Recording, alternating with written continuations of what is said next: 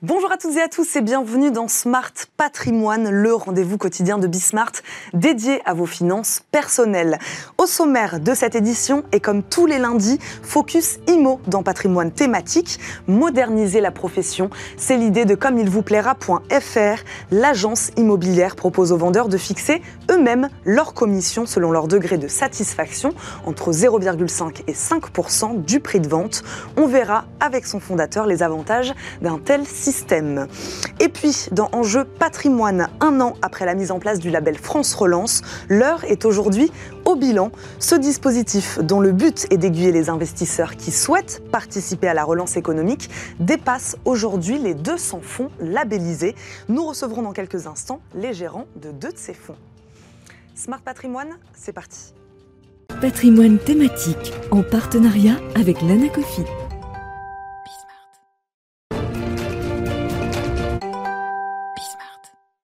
D'abord, comme tous les lundis, Zoom IMO dans patrimoine thématique. Focus aujourd'hui sur une nouveauté dans le monde de la vente de biens immobiliers.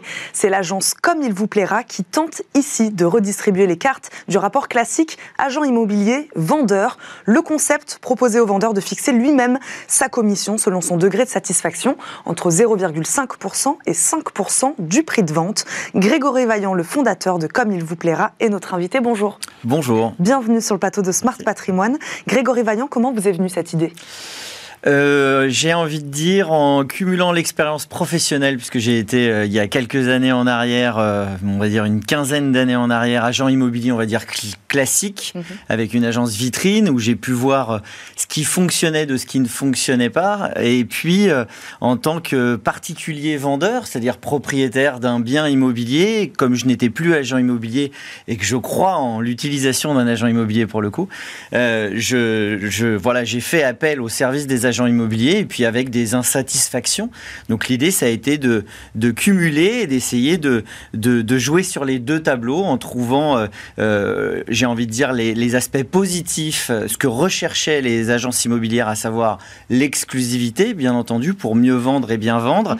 Et puis, du côté des particuliers, de se dire que on avait un moyen, entre guillemets, de pression, ou en tous les cas, un moyen de sanctionner si on n'était pas complètement satisfait de la prestation de l'agent immobilier. Grégory Vaillant, comment vos confrères de la profession ont-ils accueilli cette idée? Bah pas bien. Ouais. Vous imaginez bien. Euh, alors pas bien. Il y en a quelques-uns qui ont trouvé l'idée euh, vraiment innovante et vraiment intéressante, pour être euh, pour être honnête avec vous. J'ai eu quelques soutiens. J'en ai pas eu beaucoup. Il y en a beaucoup qui se sont moqués de moi, qui m'ont dit que j'étais un abruti, que j'étais un con, que j'allais dans le mur et que dans un an on n'en parlerait plus. Bon, ça fait quatre ans et demi, mmh. ça fonctionne, voilà. L'objectif principal, Grégory Vaillant, c'est quoi Alors, améliorer la qualité du service des agents immobiliers, premièrement, c'est ça? Ouais, c'est exactement ça. C'est renouer un, lien de confiance mhm. entre euh, les propriétaires vendeurs et les agents immobiliers. Et puis, euh, c'est se dire que euh, on a tous déjà entendu cette phrase vous êtes satisfait de votre agent immobilier? Oui, mais il est trop cher. Et dans, derrière le il est trop cher, c'est que la prestation, elle n'était pas au niveau du montant des honoraires. Et en fait, là, l'idée, c'est de se dire que, effectivement, si on n'est pas au niveau des attentes, euh, eh bien, forcément, on aura une rémunération qui sera moindre. Alors, bien sûr, le postulat de départ, c'est que les gens sont honnêtes. Mm. Voilà, ça fonctionne. Les gens sont honnêtes. On va, rentrer dans le détail, hein, parce qu'on l'a donc compris, ce serait un taux compris entre 0,5% et 5%. On verra hein, s'ils sont beaucoup à, choisir 5%, vous allez, vous allez tout de suite nous répondre. Euh, sur la question des frais d'agence, euh, comment sont-ils encadrés en France déjà?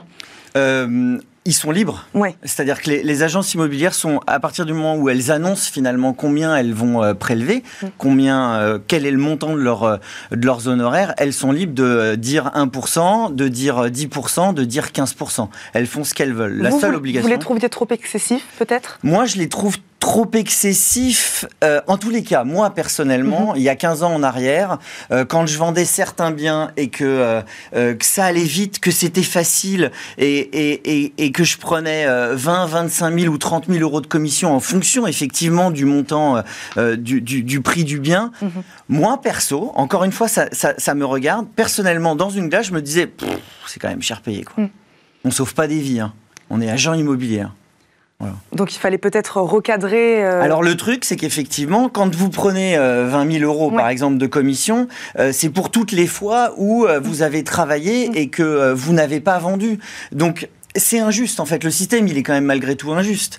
C'est-à-dire que vous récupérez effectivement beaucoup d'argent sur quelqu'un qui vous a fait confiance, par exemple, et puis celui qui vous a cassé les pieds ou vous avez mis 50 euh, visites ou voilà, vous gagnez moins et, du coup tout ça, ça compense. Et avec votre système, les agents immobiliers s'y retrouvent mieux? Ben, Ils s'y retrouvent parce que pour moi, le, vrai problème en France finalement, c'est que euh, je, je vais encore pas me faire des copains, mais c'est quelque part il y a trop d'agences immobilières, il y a trop d'agences immobilières qui prennent plein euh, plein de mandats simples.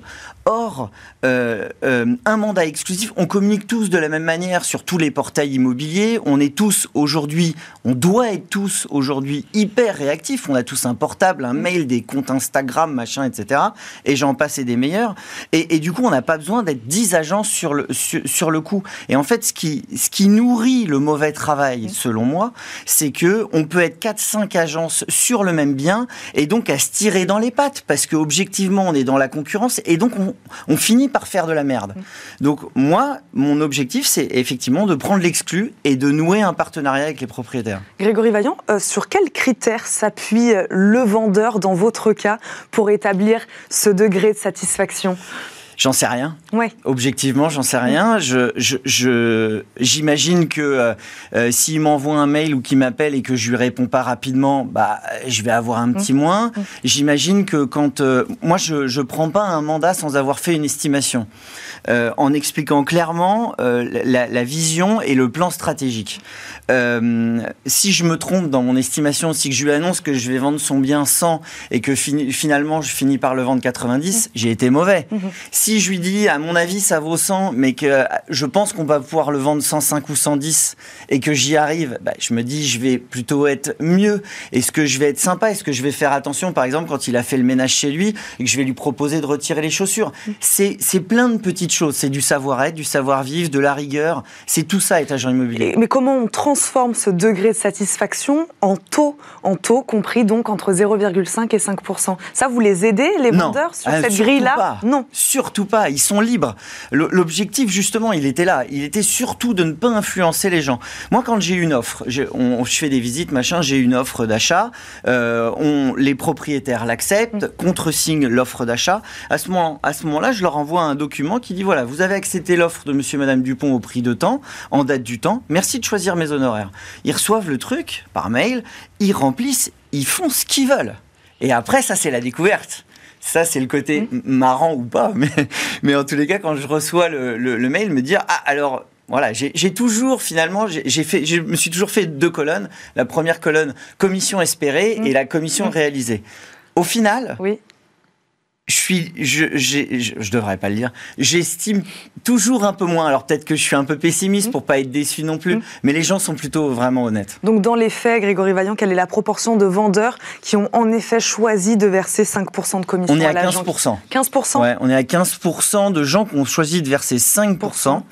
Euh, et on est à 4% de gens qui ont choisi de m'arnaquer. Mmh. C'est-à-dire qu'on donnait euh, vraiment le minimum, c'est entre 0,5 et 1%. Quoi. Là, on sait que je gagne pas ma vie. Quoi. Ouais. Et qu'est-ce qui, dans ce concept, attire euh, les vendeurs? Quel intérêt y trouvent-ils? Oh, bah, Au départ, euh, soyons clairs, hein, mmh. c'est cette capacité finalement à pouvoir sanctionner, mmh. à se dire, euh, je vais... je suis plus imposé. J'ai pas, pas d'imposition à me dire va falloir que je paye 5% de com même si je suis pas satisfait. C'est pas leur donner un peu trop de pouvoir aux vendeurs? Non, je crois pas. Je crois mhm. pas parce que quelque part, euh, moi, je pense toujours à cette deuxième vente que j'ai dû faire, deuxième ou troisième vente d'un couple euh, qui avait acheté en 2010-2011, donc à un niveau assez élevé, et euh, on va dire huit ans plus tard, 7-8 ans plus tard, ont décidé de revendre. Et, et ces gens-là ont perdu de l'argent. Ils ont acheté plus cher que ce qu'ils revendaient. Et pourtant, ils avaient, ils avaient investi dans la décoration. Euh, ils avaient investi dans une nouvelle cuisine, dans des fenêtres double vitrage. Est-ce que c'est à l'agent immobilier de grignoter encore plus sur leurs pertes? Moi, je ne crois pas. Et il y a des gens, effectivement, qui ont gagné de l'argent, et, quelque part, tout le monde doit pouvoir y trouver son compte. Et en plus, le petit truc en plus, c'est que dans la construction de mon concept, je me suis dit, est-ce que moi, je ferais confiance à un agent immobilier euh, sur la signature d'un mandat? En général, c'est trois mois. Moi, non. un agent immobilier qui me pond un concept un peu bizarre euh, que je ne connais pas, jamais de la vie je lui donnerai trois mois. Et du coup, on est parti sur une première période de sept semaines. En sept semaines, on a le temps quand même de s'apprivoiser. Euh, j'ai le temps de prouver que je fais ce que je dis et je dis ce que je fais. Et finalement, le vendeur a le temps de dire, ok, le, le mec est pas mauvais. Au bout des sept semaines, on a vendu, la question se pose pas. On n'a pas vendu, il est libre de partir. Mhm. Voilà, tout, et, ou s'il est content, satisfait et que voilà, ça fonctionne bien, on continue dans ce cas-là. Grégory Varion, dernière question. Combien de ventes alors ont-elles été réalisées à ce jour sur ce mode de fonctionnement? On est à peu, un peu moins d'une centaine. Un peu moins d'une centaine. Exactement. Vos objectifs pour 2022 ah bah, Moi, mes objectifs pour 2022, c'est recruter des agents co un peu mhm. partout en France, euh, parce que euh, l'idée, c'est finalement que comme il vous plaira, soit représenté un peu partout en France. Aujourd'hui, on a euh, trois agents co sur la, la, région parisienne, on a une personne sur Caen, une personne sur Bordeaux et une personne sur Lyon. Et, et voilà, et, et, toujours dans cette optique de développement, l'objectif, c'est effectivement de, de, redonner 100% de la commission. Donc, euh, donc voilà, avec une redevance assez euh, euh, voilà, fixe qui serait de 349 euros par mois. Mais contre ça, l'agent commercial toucherait 100% de la commission. Merci beaucoup Grégory Vaillant de nous avoir accompagnés, de nous avoir présenté ce concept. Je le rappelle, vous êtes fondateur de Comme il vous plaira. Merci beaucoup. Merci beaucoup. Tout de suite, c'est Enjeu patrimoine.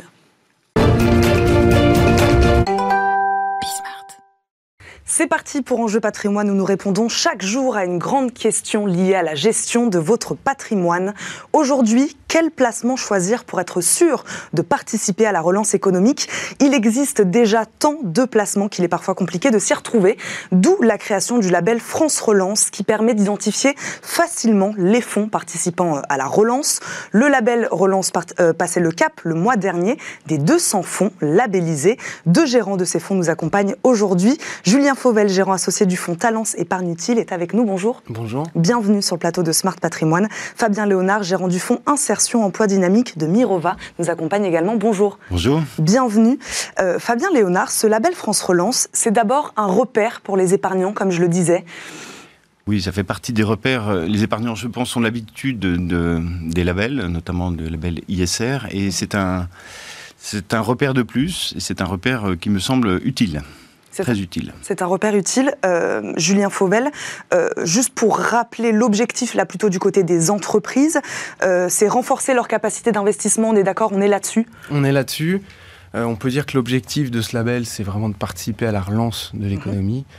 et donc, a été annoncé en octobre 2020, donc on a fêté un an euh, en octobre dernier, euh, cette, euh, ce label relance, pour investir dans des instruments en fonds propres ou en quasi-fonds propres mhm. et financer ces PME et ETI. Julien Fauvel, peut-il vraiment restaurer la capacité d'investissement des entreprises? Ah, c'est l'idée de ce, label est vraiment d'identifier de ces véhicules mhm. pour que l'épargne de, particulier de, de, ces personnes physiques aillent se diriger vers le financement de ces PME ETI. Donc c'est un outil euh, assez euh, important. Fabien euh, Léonard, quel bilan alors peut-on en faire un an après? Je le disais, il a passé le cap le mois dernier des 200 fonds labellisés. vous parlerez de succès, vous?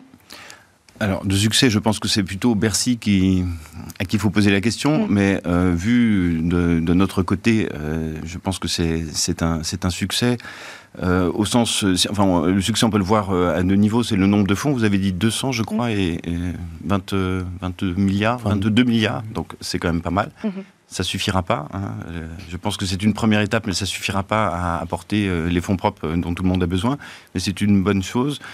Là, là où je pense que c'est un succès, c'est ce que je disais tout à l'heure, c'est utile. Je ne sais pas si c'est un succès, mais en tout cas, ça fait partie des éléments euh, de langage pour nous qui permettent de, faire le lien entre l'épargne de nos clients et, l'économie française en l'occurrence, puisque l'idée, c'est quand même euh, d'accompagner la relance française. Et ça, ça manque en France. On a une culture économique des épargnants qui est faible. Euh, ils comprennent pas exactement euh, à quoi sert, euh, servent les investissements en, bourse, notamment, puisque les deux fonds que nous représentons sont des, véhicules à grande majorité cotés. Mhm. donc, donc ça, ça me semble important. Ensuite, est-ce que ça va régler euh, tous les problèmes d'accès aux fonds propres? Je pense pas, ce sera pas ça, ça va pas suffire. Mais en tous les cas, c'est une bonne étape et ça fait partie des, boussoles hein, qui aident les épargnants à, ben, placer leur argent euh, utilement, si je puis dire. Donc Julien Fouvel, peut-être pas succès, en tout cas performance. On est sur une performance du label France Relance. Comment on l'explique cette performance? Bah, C'est déjà l'intérêt de ces épargnants, mhm. euh, et en particulier justement de ces personnes physiques, pour donner un peu plus de sens à leur épargne. Euh, bon, à mon petit niveau, si je puis dire, sur, sur la partie euh, retail. on peut voir des sondages qui vont dans ce sens-là. Donc, les derniers sondages montrent que les Français ne se préoccupent pas uniquement de la performance financière et boursière, mm. mais vont aussi mettre un peu plus de, de, dimension responsable mm. dans leur réflexion. Donc ça, c'est un, un, point euh, assez important et, nos fonds, justement, euh, poussent sur cette thématique. Oui, on constate, hein, vous constatez également une augmentation du nombre de Français, d'épargnants, soucieux d'investir dans des fonds utiles, à impact dans l'économie réelle. Ça, vous en êtes persuadé? Alors, nous, chez Mirova, c'est clairement notre thèse d'investissement depuis très longtemps et on n'a pas attendu finalement le label relance pour voir cette, euh, cet intérêt. Je pense que le label relance, c'est un élément de plus. Euh, et, l'intérêt, c'est que le signal vient de Bercy. Donc c'est en ça qu'il est puissant. C'est que c'est Bercy qui reconnaît les fonds. C'est pas, c'est pas un, label autoproclamé par euh, je ne sais quel opérateur privé. Donc ça, ça c'est puissant. Par contre, le mouvement de fonds de vouloir comprendre à quoi sert euh, l'argent euh, que j'épargne et, quels sont les impacts de cet argent, il était là bien avant et la belle relance ne fait qu'accélérer tout ça. Et donc c'est une très bonne chose en ce sens. Fabien Léonard, est-ce que les jeunes générations ont-elles plus tendance à choisir selon vous ce type de placement? Alors, nous, nous n'avons pas directement accès à, l'épargnant en direct. Par contre, nos distributeurs, évidemment, font des enquêtes et ce que vous dites est très clair, c'est qu'il y a clairement une montée. Cette montée de l'intérêt euh, et la recherche de sens pour l'épargne, elle vient aussi avec un basculement de génération. Euh, tous les sujets euh, de climat, d'inégalité sont très sensibles pour les plus jeunes.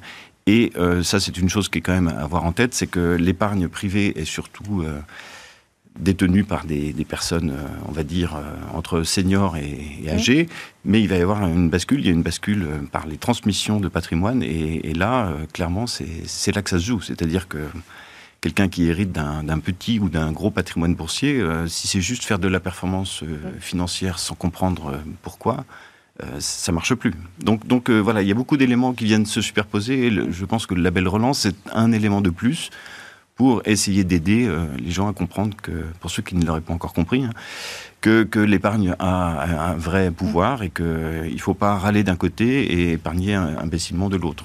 On peut essayer de faire l'épargne intelligente et utile. Julien Fauvel, Fabien Léonard parlaient de climat, d'inégalité. Euh, on a parlé d'impact, on peut parler d'emploi aussi. Peut-être quels sont les critères aujourd'hui d'investissement euh, chers aux Français? Quand on parle d'impact, qu'est-ce qu'on veut dire exactement? Alors, si, on reprend euh, justement les indicateurs qui ont été lancés euh, dans le cadre du label Relance, euh, on en a plusieurs, hein, je le rappelle, hein, c'est une enveloppe de 100 milliards qui descendent sur deux thématiques principalement, mais si on n'en retient qu'une, c'est la transition énergétique. Mhm. donc, c'est sur les 17 critères euh, au moins un bon tiers sur la rénovation des bâtiments, euh, sur euh, la performance justement énergétique de, des infrastructures, que ce soit public. donc il y a une enveloppe de à peu près 3 milliards qui, mmh. qui est axée là-dessus. Donc ça va être, nous dans le cadre de nos fonds, ça mmh. va être des, des, des, indicateurs, ce qu'on appelle des indicateurs d'impact. Donc on va prendre tous ces, chiffres qui proviennent des entreprises et on va faire un exercice de transparence et, euh, justement euh, euh, rapporter à l'euro d'investissement. Mmh. Euh, pour montrer euh, en quoi est utile euh, justement l'investissement du, particulier sur, dans le cadre de nos fonds. donc vraiment, si je peux retenir un mm. thème, principalement, c'est la transition énergétique. Vous, quel type de placement vous proposez chez Talence Épargne Utile? Alors donc oui, effectivement, vous faites bien de le rappeler. Donc moi, je suis le gérant du fonds Talence Épargne Utile et nous, depuis la création du fonds, donc en, un peu plus de 5 ans, qui a obtenu par ailleurs un, un label ISR, c'était la suite logique d'obtenir un label relance. donc là, nous, on se concentre vraiment sur les PME et ETI mmh. françaises, mmh. euh, cotées, euh, sur une thématique qu'on pourrait qualifier de champion de la RSE. Donc, euh, moi, j'ai évidemment un filtre financier, mais depuis la création, un ADN avec un filtre extra-financier. Et donc, je regarde avec un partenaire qui s'appelle Etifinance toutes les politiques RSE des sociétés pour bien les comprendre et. vous établissez vos propres critères de sélection? Oui. Oui. oui, oui. C'est ça. Vous avez vous-même votre. Exactement. donc c'est des critères évidemment maintenant assez communs. Mhm. ce qui est important, c'est la pondération de tous ces critères. Et donc là, ça c'est à notre main, effectivement. Fabien Léonard, qui peut investir dans les fonds labellisés Relance?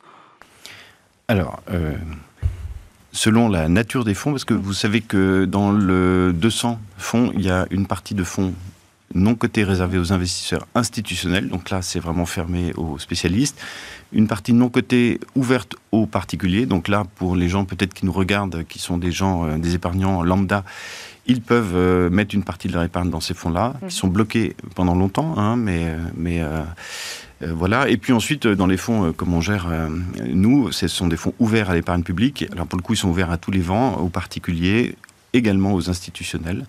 Moi, mon fonds a une partie d'institutionnels qui peuvent y entrer et sortir. L'intérêt, c'est qu'ils sont ouverts et liquides, c'est-à-dire que vous pouvez liquider vos positions très vite. Euh, à la différence des fonds non cotés dont on parle. Donc finalement, c'est tout public mmh. et indirectement également. Euh, c'est le cas, moi, pour mon fonds, qui a une déclinaison en épargne salariale. Les épargnants salariés peuvent avoir accès à des fonds labellisés relance. Ça fait partie euh, de, cette liste des, des fonds relance. Et ça, c'est très bien parce que je vous rappelle que quand vous êtes épargnant salarié, bah, vous êtes au premier chef comment dire, concerné par les investissements de l'entreprise dans laquelle vous travaillez et votre emploi aussi, puisque vous êtes salarié, vous êtes bien content d'avoir un emploi. Donc, euh, donc voilà, la boucle est bouclée, on va dire. L'épargnant salarié est bien content que, que l'entreprise euh, dans laquelle travaille soit financée par des fonds relance. Ça, ça fait partie des, des cercles vertueux qu'on loue de nos voeux. Fabien Léonard, est-ce qu'on peut parler de placement risqué, de placement à risque?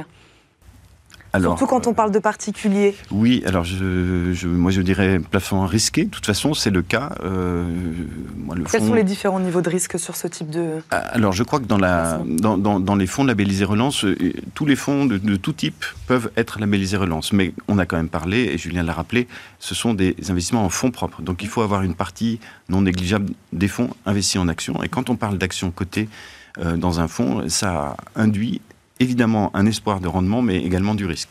Donc, euh, moi, le fonds que je gère est à, exposé à 90% en actions, donc c'est un fonds risqué. Mhm. Et tout ça, sur les fiches euh, des fonds, euh, c'est marqué, c'est une échelle de risque officielle. Donc, moi, c'est 5 sur 7. Donc, ce pas les fonds les plus risqués, mais c'est mhm. quand même des fonds risqués. Mhm.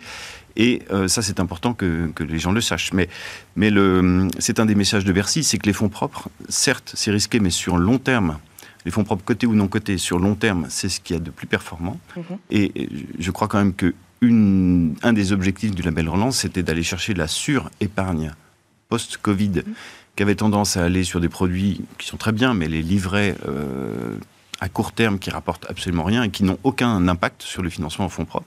C'était quand même l'objectif, mhm. c'était d'accompagner les Français peut-être un petit peu... Euh, peureux mmh. ou, euh, ou, pas habitués à ces logiques euh, d'aller se mettre euh, dans, dans, des fonds qui, accompagnent les fonds propres avec un risque, mais également une possibilité de rendement. Et il se trouve que entre octobre 2020 et octobre 21 et 22, mmh. non pardon, je me trompe. Enfin bon, sur 2020 et 2021. 2020, 2021 euh, bah, ceux qui sont rentrés dans les fonds euh, à ce moment-là ont une très belle performance, mm. qu'on ne peut pas extrapoler, mais en tous les cas, c'est un signe. Ça, Julien Fauvel, il y a un risque, mais euh, on peut l'accompagner, ce risque, on peut le limiter?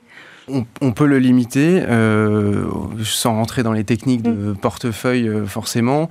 Nous, une thématique sur laquelle nous sommes, sur des actifs, des sociétés plutôt vertueuses et responsables, peuvent accompagner une, thèse euh, comme quoi ces entreprises sont aussi moins risquées. Mhm. Donc, euh, comme le rappelait justement Fabien, c'est une échelle de risque assez importante, mais relativement euh, peut-être moins que par rapport à d'autres fonds classiques investis en actions. Julien Fauvel, comment bien choisir entre les différents fonds labellisés? Comment bien faire son choix? Alors, on peut euh, tout d'abord raisonner par euh, la rigueur et le process d'analyse, mmh. euh, premièrement, donc comprendre un peu comment fonctionne le fonds et, bien être sûr que les que on va dire il n'y a pas de greenwashing mmh. dans les dans les politiques de sélection d'actifs quand en tout cas en l'occurrence on parle d'extra financiers je retiendrai ça principalement euh, et ensuite, après, il y a les comparaisons classiques de performance, que ça soit, on, discutait de ça sur les indicateurs d'impact, mhm.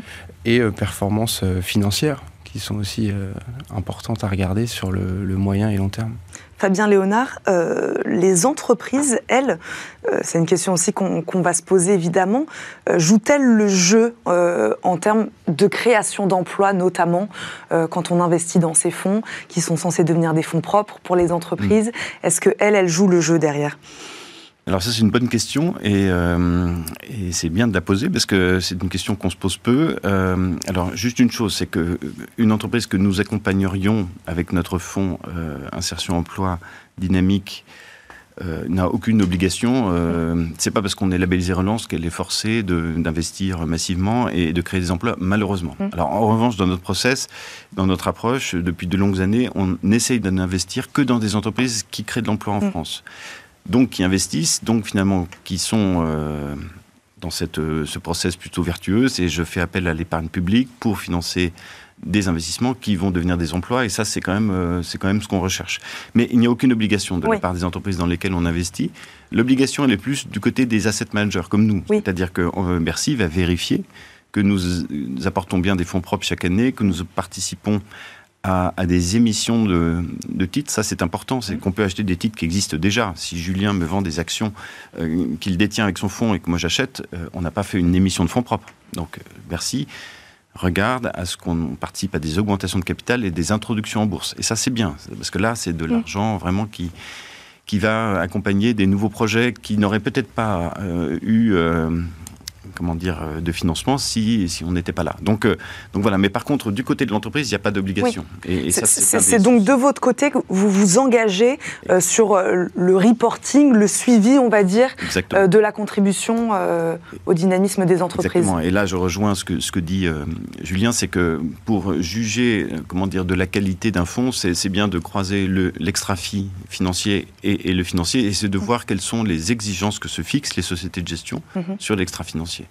Parce qu'on peut avoir le label ISR de base, qui est objectivement pas hyper exigeant, mm. euh, et puis on peut mettre au-delà euh, du label ISR euh, des, des, recherches d'impact qui sont bien plus exigeantes et bien plus difficiles à obtenir, mais qui donnent aussi des, des solutions d'épargne plus compréhensibles et, finalement qui ont plus de succès, parce que les épargnants veulent comprendre à quoi sert leur argent, et il faut pouvoir mesurer les impacts, être transparent.